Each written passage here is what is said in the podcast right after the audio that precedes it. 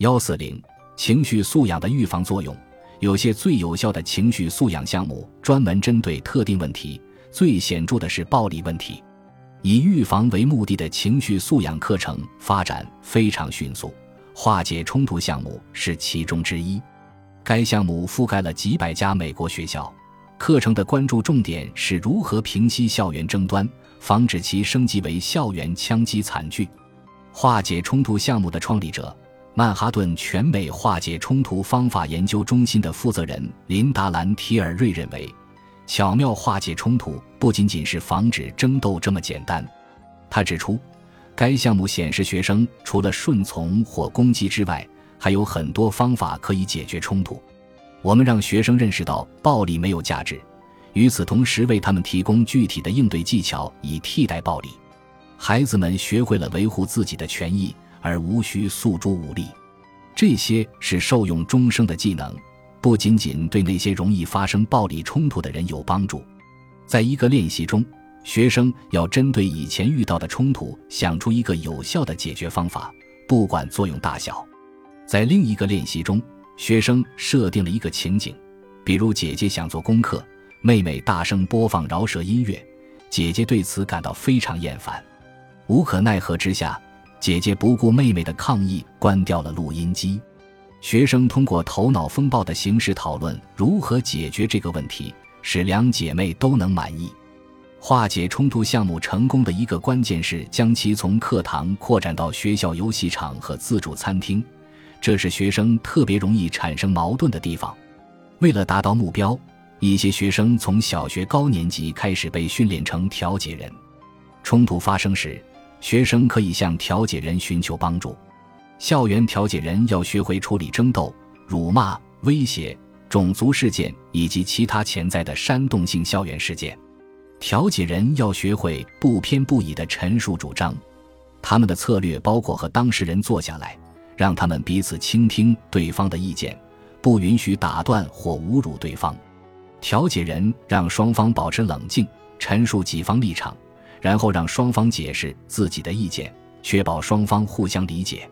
最后，他们努力想出双方都可以接受的解决方案，通常以签署协议的形式解决分歧。除了调解争执之外，该项目还教会学生从不同的角度看待分歧。安吉尔·佩雷斯在小学时被训练成调解人，他表示这个项目改变了我的思考方式。我以前会这么想：如果有人故意刁难我。如果有人对我做了不好的事情，唯一的方法就是还击，以牙还牙。自从我参加了这个项目，我学会用更积极的方式来思考问题。如果有人对我做了不好的事情，我不会对他做同样不好的事情，我会努力解决问题。他还在当地社区努力推广这种方法。尽管化解冲突项目的重点是预防暴力，但兰提尔瑞认为项目的使命远不止这些。他认为，防止暴力的技能不能与情绪竞争力的其他方面割裂开来，比如了解自身感受或处理冲动或悲伤情绪，对于预防暴力的作用与管理愤怒一样重要。很多培训项目涉及情绪的基本要素，比如识别并准确描述不同的感受以及同理心等。对于项目的评估效果，兰提尔瑞指出，除了争斗、谩骂和诽谤的减少。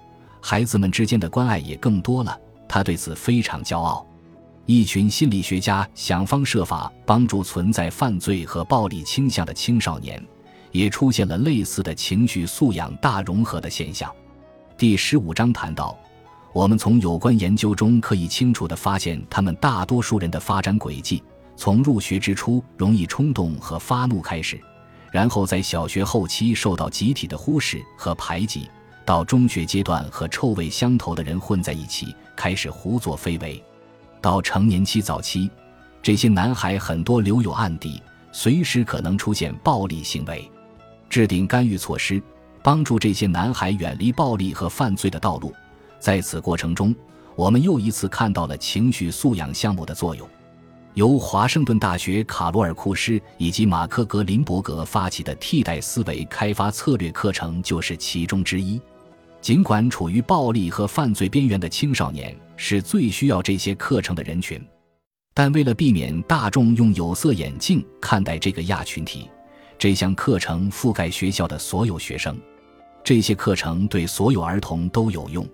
课程包括在学习生涯初期学习控制冲动，如果缺乏这种能力，儿童就难以集中精力学习，导致成绩落后。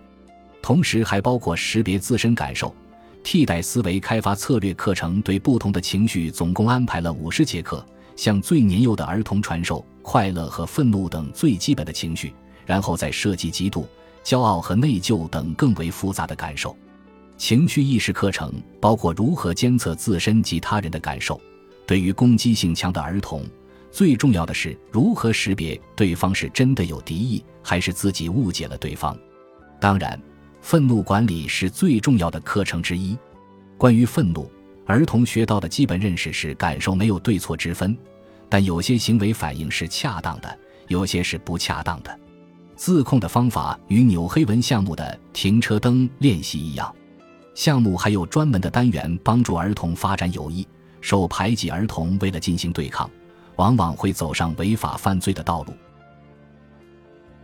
本集播放完毕，感谢您的收听，喜欢请订阅加关注，主页有更多精彩内容。